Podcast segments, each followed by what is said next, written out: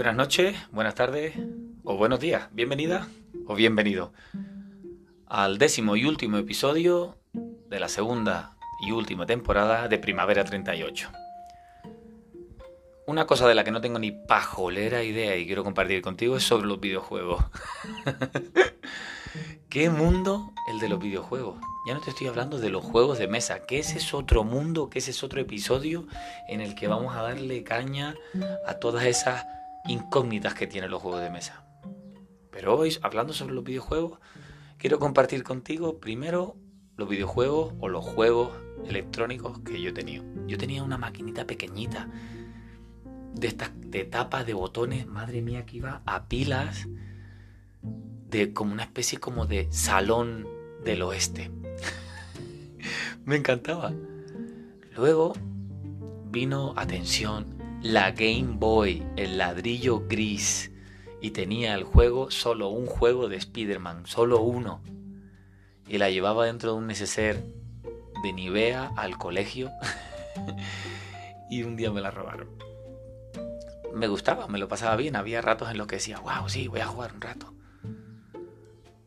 Durante aquella época que yo tenía la Game Boy, tenía amigos que tenían la Game Gear, que era la leche.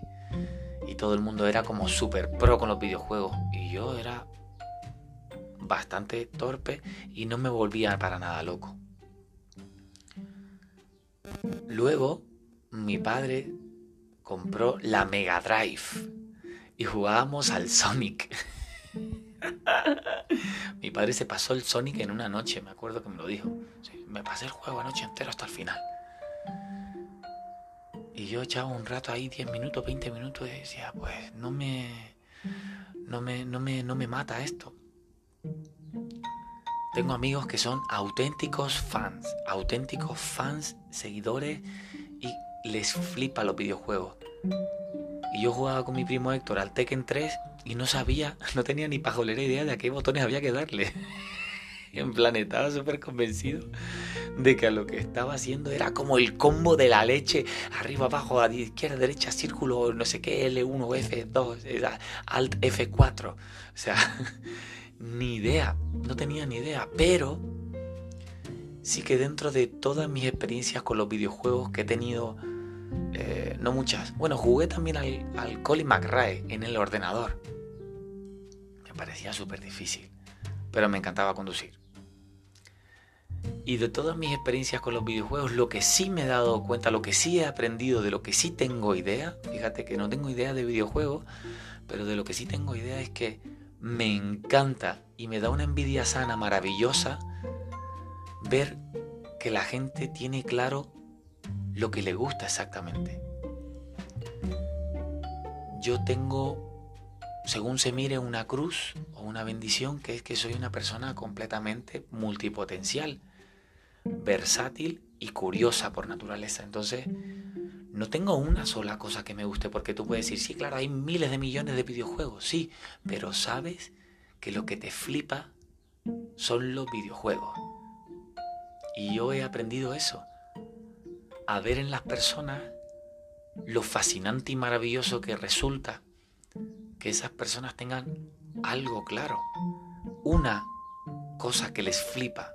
La a las que las personas a las que les flipa los videojuegos ahorran para comprarse el sillón para su ordenador para estar más cómodos, el mando para poder jugar mejor, la tarjeta gráfica para que se vea mejor, los cascos con el micro para poder comunicarse mejor.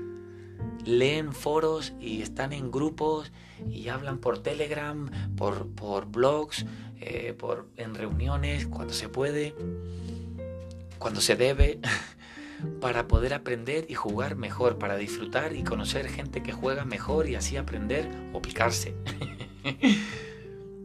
y, y, yo flipo.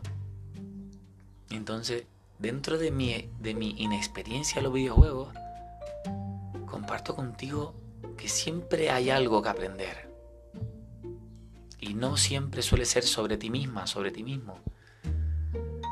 Yo he aprendido como observador y enamorado antropológico autodidacta del ser humano y de su comportamiento que, que las personas en su fascinante, increíble y majestuosa diferenciación genética y epigenética que nos hace ser absolutamente diferentes y distintos en un altísimo porcentaje unos de otros, yo disfruto viendo cómo la gente busca, incluso encuentra, porque el ser humano es gregario por naturaleza. Así como en Ready Player One, una peli que va sobre videojuegos, hay una parte en la que se refieren a Gregarious Game, que era, creo si no me equivoco, la empresa de Halliday, el inventor de, Oasis. Y que es muy guay, que es muy de videojuegos, por cierto. y, sucede en la película, por ejemplo, ya que, ya que me sacas el tema, en Ready Player, eh, Ready Player One, que hay una frase que repite mucho el protagonista, Z, eh, o Parcival, que es que los juegos no pueden superar a la realidad, porque la realidad es real. Y eso es lo que, lo que yo hago con mis amigas y amigos fans y fans, flanes de los videojuegos. Observo desde fuera, desde el mundo real, y veo que para ellos es genial, porque para ellos es real.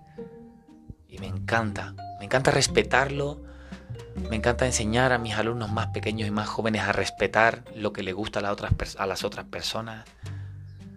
Y fíjate, ayer regresaba de Flow en el metro de dar mis clases y venía, por supuesto, con el encefalograma plano, o sea, nivel de tolerancia o de capacidad de mantener una conversación coherente a las 11 menos 20 de la noche, cero me levanté, o sea, estaba en el, asiento del metro completamente abatido y me levanté para bajarme en mi parada y había una pareja por la que pasé justo dejando a mi izquierda para salir por la puerta que me venía mejor, más cerca de la escalera de mecánica de salida hacia la superficie. Una pareja, iban vestidos en la gran mayoría de sus ropas de negro. Ella estaba embarazada y ambos llevaban en las manos unos tacos de cartas que yo supongo que serían de rol. Y es que te cagas, que esa gente tiene ese juego en común, esa pasión en común, ese juego, ese videojuego. Tienen algo que los une, algo para sus ratos libres, algo para trabajar su imaginación. Los videojuegos puede ser que la gente los vea como malos, pero todo en su justa medida es bueno es tu escondite, es tu distracción, es tu pasión. Pero si algo quiero que aprendas de esta conversación o de este, o de este podcast, es que lo bueno que tienen los videojuegos es que si te encantan, te encantan. Pero la vida real tiene algo que el videojuego no tiene, que es real. Apagar el videojuego de vez en cuando y jugar en la vida no es una mala idea. Ayúdame a arreglar el mundo siendo mejor persona cada día. Ha sido un auténtico placer que me acompañes durante esta serie de podcasts. Nos vemos en la próxima aventura. Que seas muy feliz y que juegues mucho.